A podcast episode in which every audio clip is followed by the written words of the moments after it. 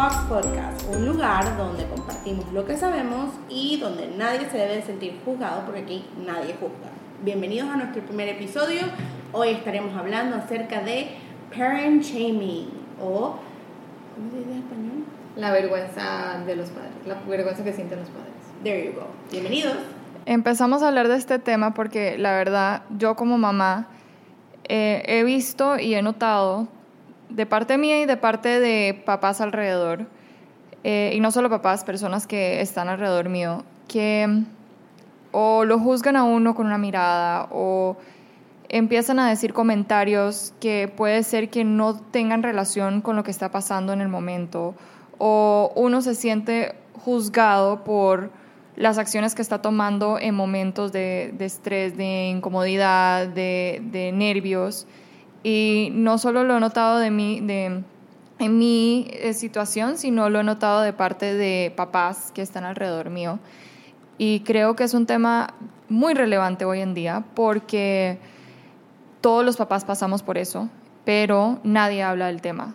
Y mm, creo que hoy en día se está hablando más y más están saliendo más estudios, están saliendo eh, más conversaciones eh, y creo que es bien importante abarcarlo y creo que ustedes dos también me pueden apoyar. Totalmente. Yo me he encontrado con muchos padres, yo al ser tutora e ir a las casas y tener un trabajo, un contacto con los cuidadores primarios más de uno a uno, es súper, es casi como si fuera un peso que llevan los padres modernos. Y como yo les digo, muchas veces, yo lo, obviamente, mi trabajo además de trabajar con sus, sus niños, sus hijos, sus hijas, es también poder brindarle el espacio a ellos, decir, ok, cuéntame, ¿cómo te sientes? ¿Qué es lo que está pasando?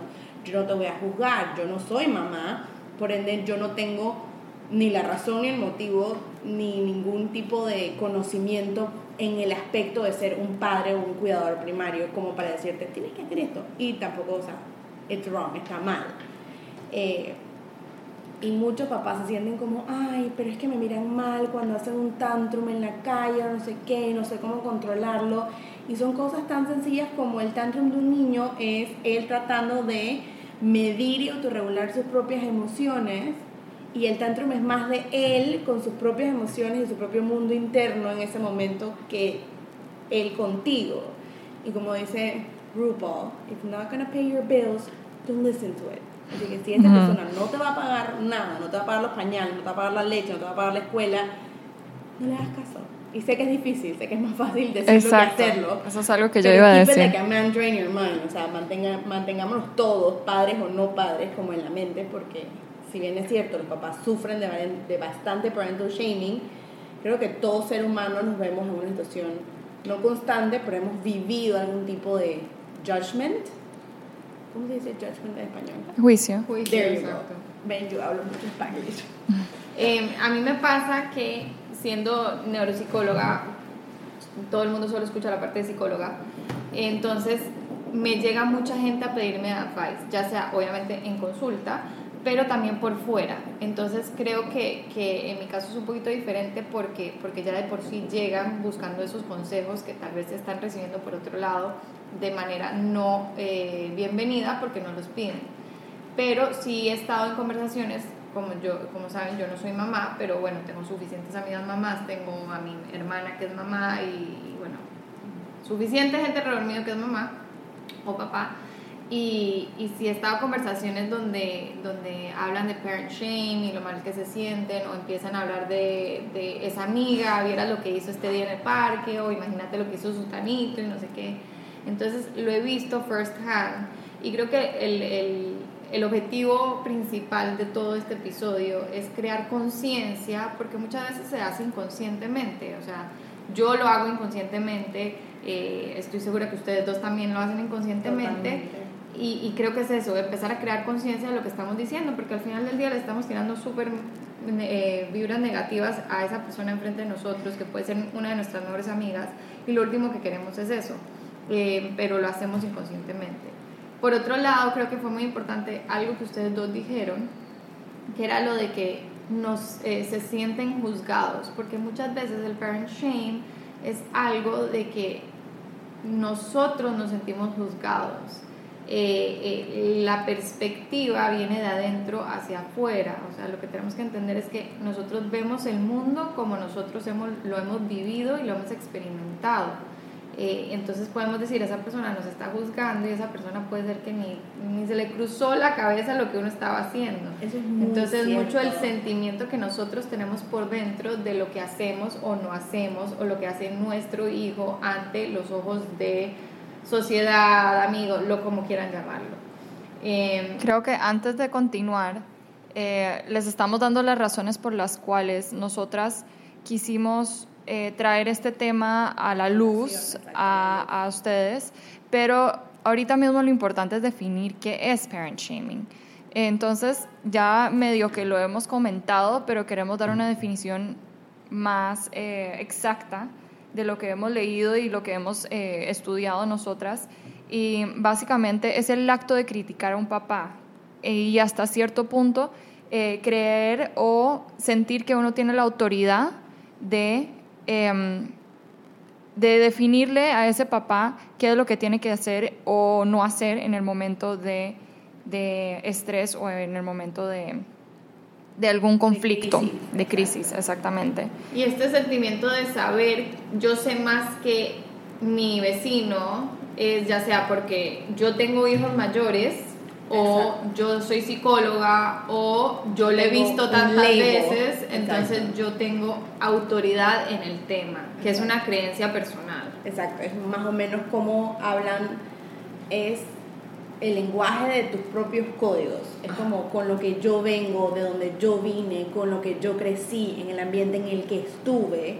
Entonces es el código que está, cada uno tiene su código aparte y personal. Y es como, ah, pero es que mi abuelita lo hacía así, mi mamá me hizo así, entonces yo tengo que seguir el modelo de, siempre hay un, un tipo de rol eh, involucrado en este sentimiento de maybe I'm doing it better than you, porque punto suspensivo, llenen el espacio y entonces. Claro, puede ser muy cultural, o sea, puede ser que dentro de una sociedad o dentro de una cultura ellos manejan el, cuidado de sus hijos de, manera diferente, entonces uno también tiene que tomar eso en cuenta. Hay muchos factores que uno tiene que tomar en cuenta cuando un papá está criando su hijo o está manejando una crisis eh, en el momento. Como estaba hablando Rosana, eh, puede ser mucho de que eh, o estaba cansado el niño o la mamá estaba cansada, o, o sea, es muy circunstancial.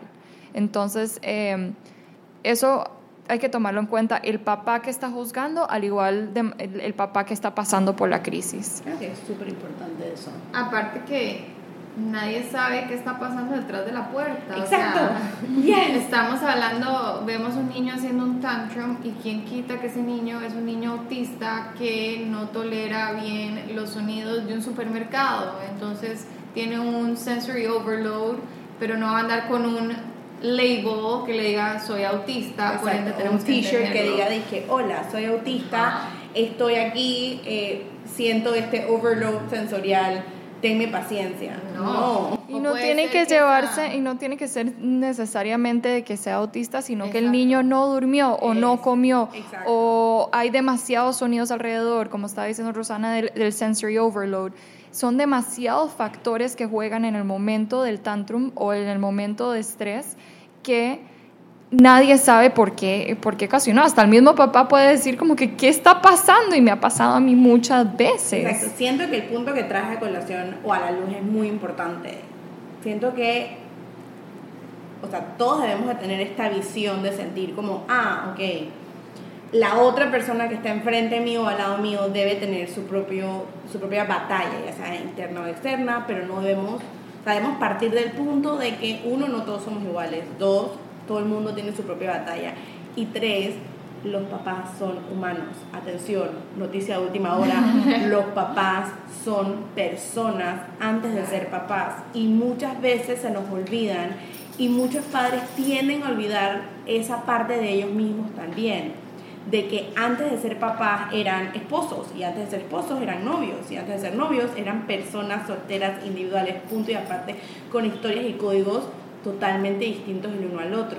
Siento que es también parte importante de, ya sea la persona que juzga o el juzgado, como mirar adentro y decir como, ah, no, yo también soy persona y él también es persona y también tiene sus emociones, no es solamente padre o madre. Claro, y, y estamos hablando de tantrums, o sea, creo que eso fue un ejemplo, pero es crianza en general. Si el niño a qué hora se duerme, que si come en la mesa, que si come enfrente de la televisión, o sea, hay miles de cosas en términos solo. exacto, que, que, hay miles de temas, que si tienen nana, que si tienen práctica, miles de temas de crianza que, que ahorita usamos el ejemplo de un tantrum, una pataleta, pero en verdad estamos hablando de, de todo lo que conlleva ser un padre. Que no es tarea fácil. No, para nada. Se los digo porque hoy, de hecho, en la mañana, em, antes de, grabar, mi hija decidió que no quería peinarse. Entonces, y son temas tan chiquititos como que, ay, peinarse, ¿por qué te vas a preocupar por algo así? La verdad es irrelevante si sale despeinado o peinada, lo que sea. Pero eh, uno como papá le afectan esas cositas. Le afectan porque siente que uno está haciendo un mal trabajo, o porque uno no está cumpliendo con su idea de cómo va a ir el día, o es, es, es, simplemente por eso. Entonces, eh, ¿qué hice en el momento? Le di opciones. Es tan simple como darle opciones a un niño en cualquier edad, porque primero que todo a veces eh, yo, yo, creo que ya estoy, I'm jumping ahead, pero bueno. Eh, no judgment. En el momento de un tantrum, el niño está perdiendo control. Entonces, si pierde control, va a escalar y escalar, escalar, escalar hasta el punto donde no sabe qué hacer. Entonces, si uno les da un poquito de control en la toma de decisiones, ellos puede ser que vuelvan a su, a su estado anímico más estable o puede ser que backfires on you y continúe el, el, tiro por la culata. Totalmente. Pero entonces yo lo único que hice fue darle opciones. Te vas a sentar en una silla, te vas a sentar en un banquito. Ya, punto. Se sentó. Después de cuántas veces Marian estaba ahí presente? Como de seis veces. Pero se ella sentó. saltó de una silla verde al banquito eh, turquesa y de vuelta a la silla y puso a Mickey en un lado y después a Mickey en el otro y no, no estoy segura. Pero aquí lo importante de todo esto es que Cami le dio dos opciones cuando hablamos de opciones, recordemos que el cuidador primario también debe tener control de esas opciones. Se le da la opción al niño de dos, tres, inclusive hasta cuatro eh, respuestas correctas, uno así, pero el adulto maneja la cantidad de opciones. Cuando decimos opciones, también muchas personas pueden decir, ah, pero yo le di la opción de irse porque sí. No, no, no, no, no, espérate. Al final, el adulto, como cuidador primario, debe mantener como los bordes de la ameba. Exacto. Todo puede modificarse, pero todo se mantiene dentro. Claro, y estamos hablando de un cerebro irracional y esto no hay que ser niño para entenderlo. Cuando nosotros nos enojamos o estamos tristes, todos no podemos pensar with a hot head o, como con cabeza caliente. Con cabeza caliente, todo el mundo lo dice.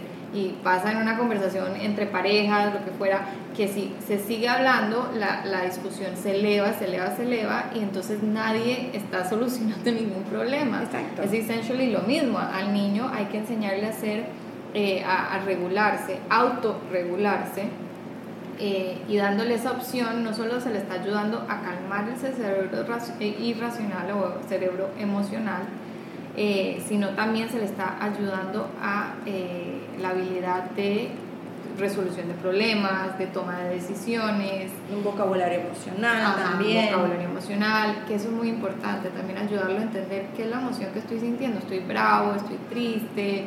Cuando yo llegué, eh, ella hizo pataleta porque se iba y no podía quedarse aquí con nosotras, entre comillas, jugando. Eh, en su cabeza, entonces ella estaba triste, entonces no, tranquila, que hay que explicarle un poquito, no es como que se le va a hablar como si uno estuviera hablando con un niño de 15 años, pero sí hay que darle a entender qué es lo que está pasando en la situación. Esto es súper valioso, todo lo que Rosana acaba de decir. Recordemos que así como nosotros como adultos no podemos pensar con cabeza caliente, los niños no los podemos subestimar. Debemos darles una guía de lo que está pasando en el momento, brindarle la oportunidad de conectar con la emoción que está pasando en ese momento para poder ampliar su vocabulario emocional y además de eso, respetarlos. O sea, al final ellos están, o sea, su cerebro está tratando de procesar todo esto. Es un cerebro en crecimiento y está aprendiendo totalmente. Y creo que también es, es importante rescatar que... Eh, ay, se me acaba de ir, me pasa esto. suave, suave. Me voy a acordar, esto siempre me pasa. It's okay, it's okay. En consulta también me pasa. Remember, este es un espacio donde no juzgamos. Aquí. Ah, ya me acordé. There you go, there you go, girl. Esto es mi ADD. Este, ellos están tratando de comunicar algo. Sí. Entonces hay que aprender como, como adulto en la situación qué es lo que están tratando de comunicar, porque muchas veces ellos no tienen el vocabulario para decir, no, es que esto me molesta, o el sonido me, me duele mucho. O quiero jugar. Quiero jugar, o lo que fuera. Entonces también sería buenísimo si ustedes ven que sus hijos están teniendo muchas pataletas, empezar a ver los triggers, qué es lo que está, qué hay de, Muy en importante. común en todas estas situaciones que puedo empezar a ver, ah, ok, tal vez le molesta esto, tal vez le molesta aquello. Uno como papá los conoce mejor que nadie. Sí, o sea, totalmente. creo que ay, hasta las mismas maestras le, preguntan, un- yo como maestra le pregunto a los papás, pero qué es lo que le gusta, qué no es lo que le gusta, hay algo que le molesta. O sea, son, son cositas tan simples como esas que uno tiene que, que reconocer de parte de, de cada niño para anticipar esos momentos de estrés. Entonces, em, o sea, tan simple como saber de que van a ir a un restaurante y eventualmente se va a aburrir de estar tanto tiempo sentado. Entonces, llevarle un juguete, llevarle un libro, algo de pintar, tratar de evitar las pantallas lo más posible porque no son la mejor manera.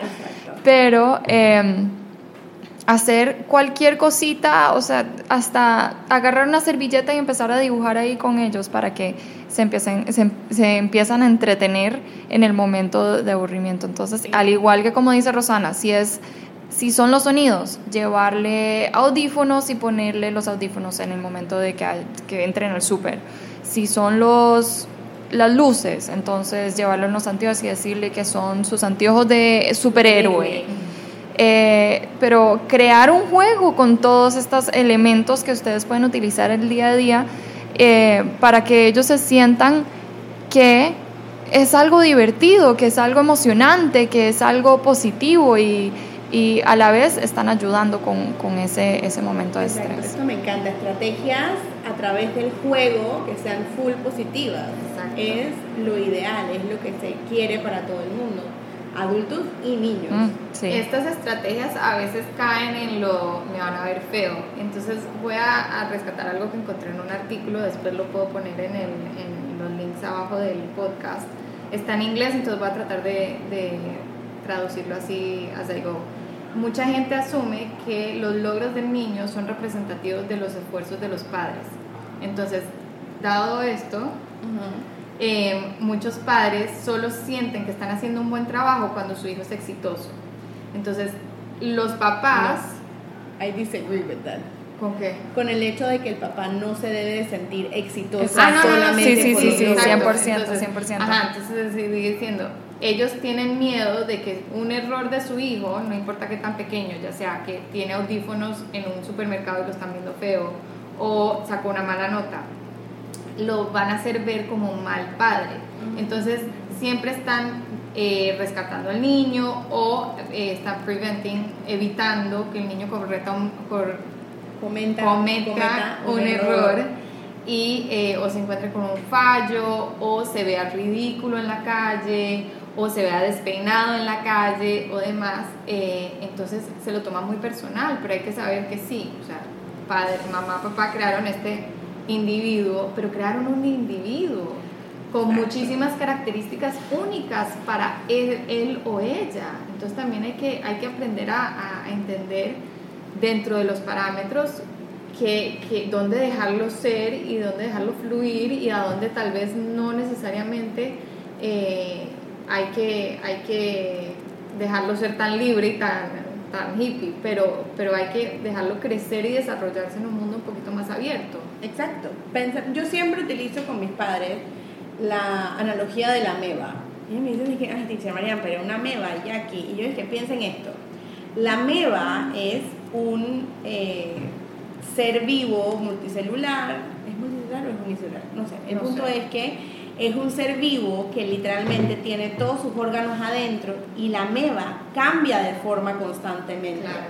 Pero nada entra a la meba sin que la meba quiera que es esa cosa o ese polvito o ese individuo entre en la meba, pero nada sale de la meba, a menos que la meba quiera que salga. Entonces pensemos en la educación, la crianza, el trato con el niño como una meba. La meba es constantemente flexible, ella pierde forma constantemente, pero nada sale, hay límites. Claro. Hay como hasta aquí llegaste y ya está, te estoy dando la oportunidad, te estoy dando eh, esto y es lo mismo, me estoy dando la oportunidad de dejarlo ser o dejarla ser, pero hasta este punto, este es mi límite como ser humano, como persona, que creo que es como, es algo, no sé si es abstracto, pero es como súper fácil de entender, es como, ah, ok, el parenthood es como una meba, o la educación debería ser como una meba, claro. debería ser flexible, pero debería tener límites.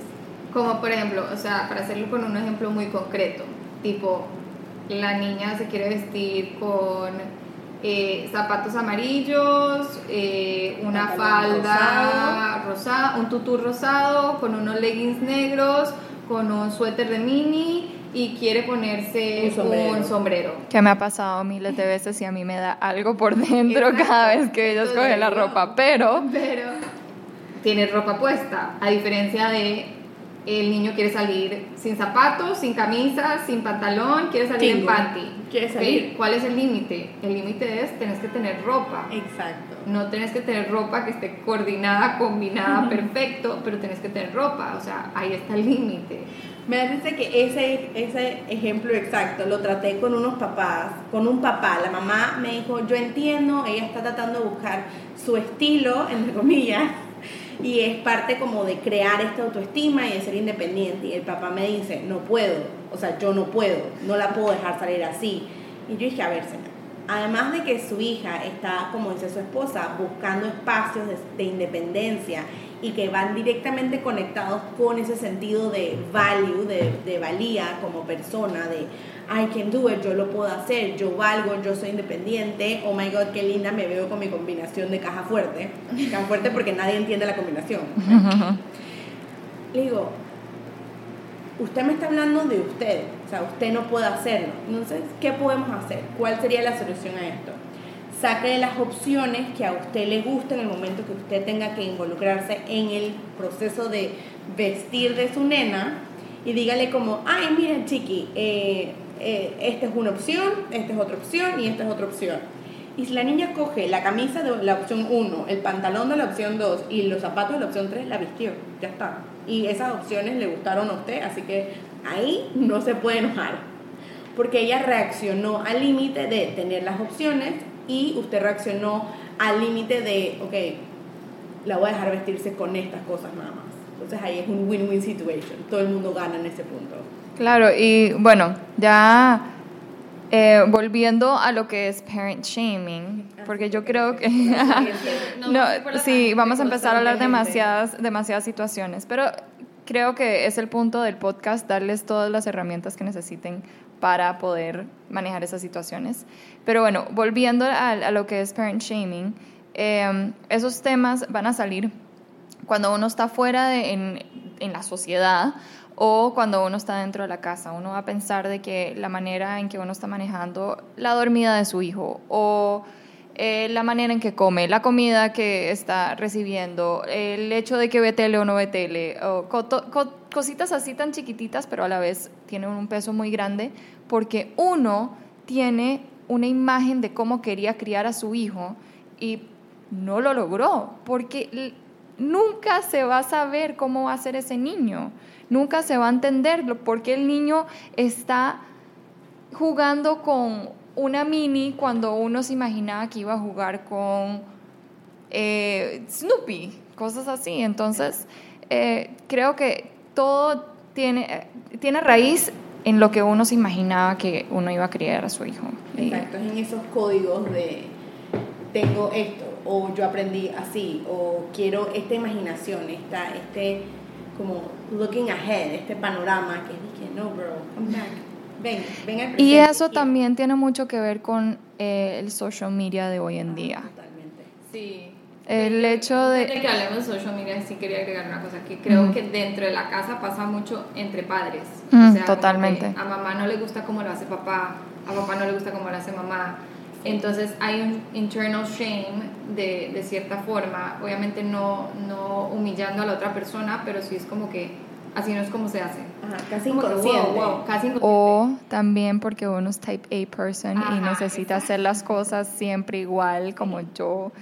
Eh, sí, es una batalla todos los días. Y sí, una, un quote que es súper común verlo es eh, Life is what happens to you while you're busy making other plans. Y creo que aplica muchísimo a niños.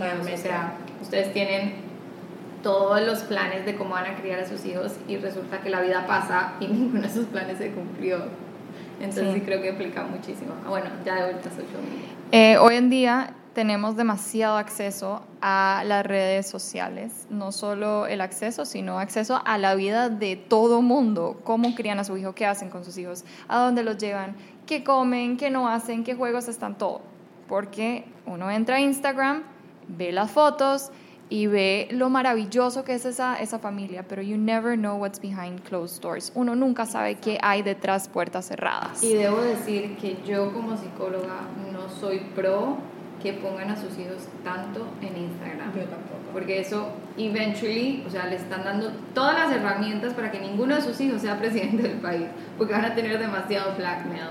Eh, no solo por ese tema, sino por un tema de seguridad, o sea, les están dando mucha información al mundo de afuera sobre su vida y, y sobre las rutinas de sus hijos y demás. Si ustedes fueran todos coaches in parenting and you're all posting it porque hicieron esto y esto lo funcionó, ok, that's a different thing. Pero si no, también, eh, por otro lado, también se está metiendo en que los van a juzgar lastimosamente porque everything's on social Display, media. exacto. Y también, por lo menos desde mi punto de vista, siento que de cierta manera no están respetando la privacidad del Ajá, niño como un individuo, correcto. aparte a ti como persona. Ese niño, tú no le preguntaste, dije, ¿tú quieres salir en mi foto? O sea, y puede tener dos, tres años, y él puede decir no, and then you need to respect that. Pero, as being a parent, you can be like, oh no, pero es mi, mi, mi post y todo esto. I mean, I know I'm judging you right now, pero tratando de no hacerlo. Es simplemente el punto de vista de por qué a mí no me parece correcto que los niños estén ahí sin su previa autorización. Claro. Yo sí creo fielmente que los niños, a pesar de, por muy chiquitos que sean, deben de tener esa oportunidad de decir sí o no. Claro, claro. Sí, y, y lo vemos hoy en día cuando uno le quiere tomar una foto y ellos, no, no quiero, y empiezan a gritar y se tapan la cara y se tiran al piso y todo eso. Ya ahí mismo le están diciendo a ustedes que no quieren ser Que publicados. Exacto. Y no solo en Instagram, sino en cualquier plataforma, o sea, en Facebook, en, en, en Twitter, en, en lo que Snapchat, sea. en En, Twitch, en YouTube. Todo Exacto. cosas. Y no es como que estamos diciendo no los posteen nunca, o sea, Exacto. sus, sus hijos son como los de Michael Jackson con la cara tapada forever and ever. No, pero sí tener como que un cierto, un cierto balance, porque todo en la vida es un balance y ellos también lo tienen que aprender, hay un balance de, de que... Y habrán días que ellos piden, ay, por favor, yo quiero con este filtro y este no sé qué, Ajá. porque van a pedir que el perrito, que los corazoncitos, que yo no sé qué. Entonces, esos son los días que, bueno, puse un post sobre esto porque he's super engaged o she's super engaged, pero habrán otros días que simplemente es mejor como que darle también su espacio. Claro. sí, y a veces esas fotos son muy posadas, no son reales. No son reales porque la mamá le dijo que sonriera de tal manera o el papá le dijo que, que agarrara la pelota de, de esta manera o que hiciera esto. Entonces, em, para las personas que están fuera de, de lo que es la foto, solo piensen que, que, que esa, esa situación puede ser o no puede ser lo que ustedes están viendo. Exacto. Entonces, Si quieren ver un, hay en YouTube, en las páginas de BuzzFeed, hay, un, hay como una serie de una chica que se llama que The Okayest Mom in the World. Y me da mucha risa porque justamente hizo un episodio de estas Instagram moms. Y qué es lo que llevan. Eh, la chica hizo su research de cómo hacerlo, los maquillistas, no sé qué, cuántas fotos, hacen bulk pictures, hacen todas estas cosas y uno dice como, ah, es que no salió natural, fue una sesión de fotos y la mamá está maquillada. Y eh, entonces también pongámonos a pensar que muchas de estas personas, su trabajo es ser también Instagram, es ser modelo de Instagram, es modelar, eh, yo qué sé, irte a Primark, que es una tienda normalmente en Europa, creo que en Europa nada más, ¿verdad? Ah, no, Estados Unidos también hay algunas. Donde es que, ay, mira, y ellos me dieron ropa para mis hijos y tengo que tomarles las fotos por esto y esto y esto y esto. Entonces hay que ver las dos caras de la moneda. Sí, yo creo que también lo que, una de las cosas que sucede muchísimo hoy en día con social media, esto no va solo con padres, es que terminan comparándose y se crea como un ambiente de competencia no sano. Obviamente la competencia es buena eh, hasta cierto punto, pero entonces hay una competencia es que, ay, ¿viste lo que hizo la hija de no sé quién? ¿Viste no sé qué? Y entonces eso lleva a que, ay, pero no se te ocurre no sé qué, no sé cuánto. Entonces ahí sí también lleva al judging porque todo lo vieron, entonces se les da cierta autoridad. Ella lo posteó, entonces si lo está posteando es para que la gente comente, la gente lo hable. Entonces si hay un, grado de competencia no sana y se llega a la casa es como que, ¿cómo así que mi hija tiene dos años igualito a su tanito que y en Instagram él está haciendo rompecabezas solo y mi hija no puede ni armar una torre de legos? O sea, es como que, ok, pero no sabemos cuál es el proceso de cada niño. Exacto. Y uno tiene que pensar en el momento que está pasando por todo eso, que quiere postear la foto, quiere dejarlo eh, ir a tal fiesta o quiere, no sé, lo que sea, pensar si están cumpliendo con los principios que ustedes les quieren enseñar a sus hijos. Muy importante. Creo que eso es lo esencial. Eh, yo hoy en día estoy pensando, la verdad, yo quiero que mi hija sea activa, que esté afuera, que, que, que pueda subir y, y bajar escaleras con tranquilidad. O un papá dice, no, es que yo quiero que, que sepa no sé, que sea brillante con la lectura o en robótica o lo que sea. Entonces, si eso es lo que ustedes ven en el futuro de sus hijos, porque puede ser que no lo cumplan, pero les, si ven ese potencial en sus hijos, sigan esa línea, sigan haciendo lo, que sea posible para que ellos sean las, las, las mentes brillantes que son. Entonces, eh, y pensando también en que están los principios de ser buena persona, de, de tener respeto, responsabilidades, de ser empático, empática, de compartir, que compartir será otro tema para otro episodio porque sí, estrategias de cómo compartir. Exacto, y también de cómo hacerle entender al niño que no todo se tiene que compartir todo el tiempo. Todo, exacto. Que ahí que es muy importante mantener también el consente que si la otra persona dice no, se respeta. No, se respeta, Entonces, eh, creo que... tema que hemos tocado, que hay Perdón. mucho parent shaming eh, de padres a los que no tienen hijos. Ah, sí. Eh, y yo sé que es un tema de niños, pero bueno, yo lo vivo porque yo no tengo hijos. Eh, si hay un parent shaming como que... ¿Y cuándo? ¿Para cuándo? Y entonces que estás casada, se te va ir el tren, clásicas de abuelitas y de, generaciones claro, anteriores. Claro, claro. Y a veces hay que respetar que ya sea que la pareja no quiere tener hijos o que la pareja no puede o que, o sea, lo que fuera, pero hay que también respetar eso como padres eh, para aquellos que no tienen hijos o que no han tenido hijos o que todavía en el futuro cercano no ven hijos. O no quieren tener hijos de manera biológica, que es, otro tipo de padre. Correcto. Que es constantemente dije, y no vas a tener, y por qué, y no sé, como, man, it's not your business, it's my decision. Sí, sociedad a veces dicta muchas, muchas pautas que la verdad uno no necesariamente va a cumplir. Entonces es solo tener en, en mente de que no toda situación es igual. Entonces hay que reconocer de que cada persona va a vivir diferente. Y, y bueno, y está bien. Está bien con tal de que no le esté afectando a la persona al lado. Ajá, Exactamente. Muy bien, muy bien.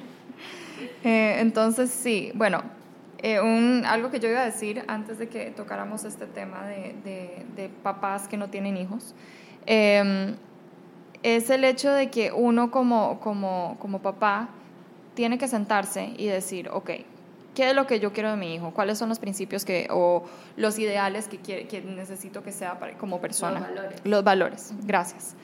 Eh, y no solo sentarse uno, mamá sola, no, sentarse con el papá y decirle, ok, ¿cuáles son los valores que le vamos a inculcar? Y esos van a ser las respuestas a cualquier situación. Si queremos que sean responsables, entonces tienen que recoger sus juguetes, tienen que cuidar sus juguetes, tienen que, eh, no sé, lo que sea. Tienen que limpiar sus desastres. Exactamente. eh, pero puede ser que en, las, en la casa de al lado la responsabilidad no es prioridad, entonces, pero el respeto sí, entonces siempre tienen que saludar, eh, tienen que decir gracias, no sé qué. Entonces es solo eso, es importante ustedes hacer su lista de, de valores y ponerlos en, en prioridad y ya con eso es tan fácil como decir, está tirándose al piso y está, está dando vueltas porque no le compramos el juguete. Pero el valor es que no siempre va a tener juguete porque hay que tenerle... eh, se me olvidó la palabra. No sé qué palabra, no sé qué quieres decir. Eh, no siempre va a tener algo que él va a querer. O sea, Sí, no siempre va a recibir un sí. Exactamente. A veces va a recibir un no y lo tiene que entender porque ese es el límite. No. Y lo- de los papás se respeta. Exacto. Y los no son saludables. Ah, muy saludable. Súper saludables. Súper saludables. Y más en ámbitos eh, eh, Sociales. tangibles. Oh, o sí. sea, de juguetes, de comida, todo eso. Exacto. Porque entonces el niño empieza a, a interpretar el placer o la felicidad cuando se compra algo, cuando se come algo. Y bueno, no necesariamente eso es bueno. Exactamente. Recordemos también que cada padre, vuelvo y repito, son humanos. Por ende, escojan sus batallas. Sí. Esto es súper importante. No le estamos diciendo a ustedes que tienen que ser, dizque, oh my god, sí, todo sí, ustedes van. No. Simplemente escojan sus batallas. Sabemos que son seres humanos, sabemos que ustedes también se frustran. Es importante que ustedes digan como, ok, mamá y papá necesitan dos minutos, ya regresamos, no podemos continuar en este momento, danos cinco. Ya está, o sea, nada le va a pasar al niño si uno de ustedes se mantiene en una esquina mientras el niño está tirando una pataleta en el medio y ustedes dicen necesito dos minutos para pensar, necesito dos minutos para respirar y ya está, o sea.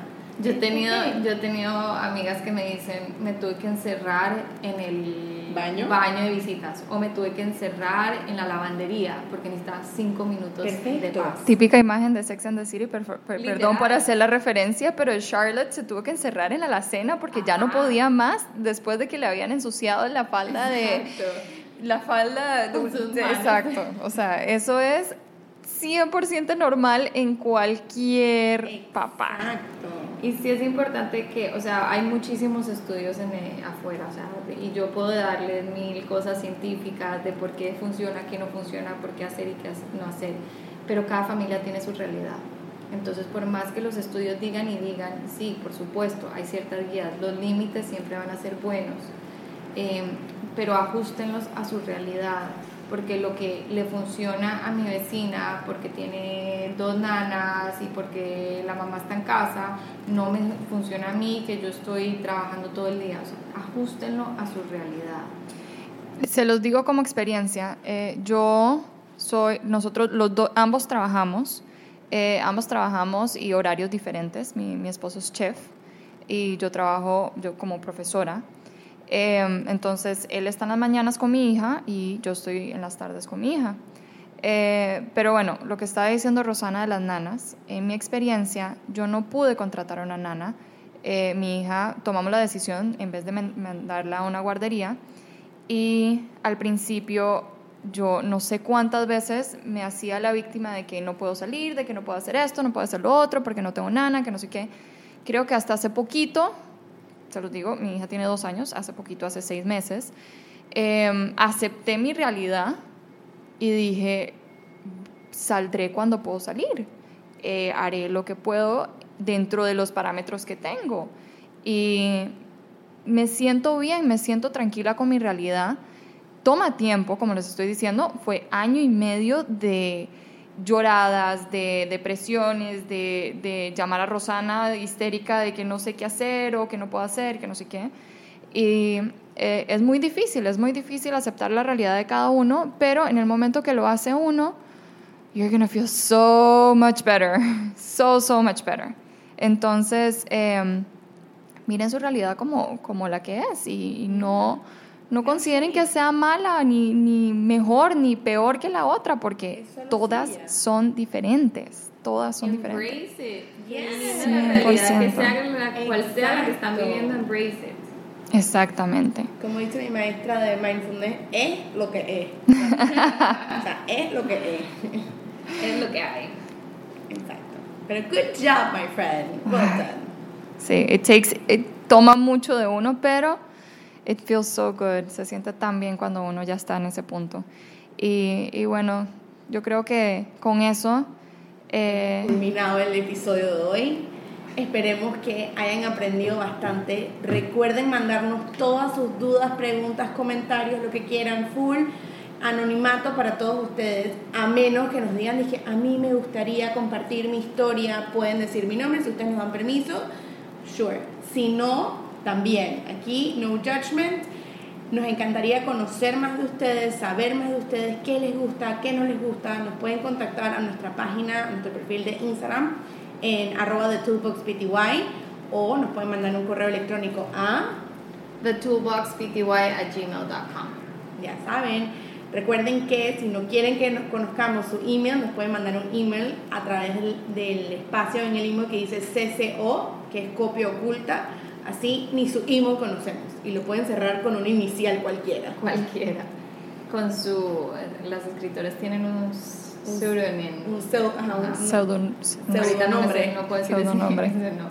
Eh, la idea es crear una comunidad de apoyo, una red de apoyo, eh, evitar la competencia, porque en verdad todas son súper competentes, son cuidadores primarios súper hábiles, confiamos en ustedes plenamente, eh, así que la idea es seguir creciendo como apoyo. Exacto. Y les recordamos una vez más que ustedes como madres, padres, tíos, abuelos, nanas, primos, vecinos, allegados, cuidadores primarios son suficientes. You are enough, my friend. Y eso es lo único que necesitamos.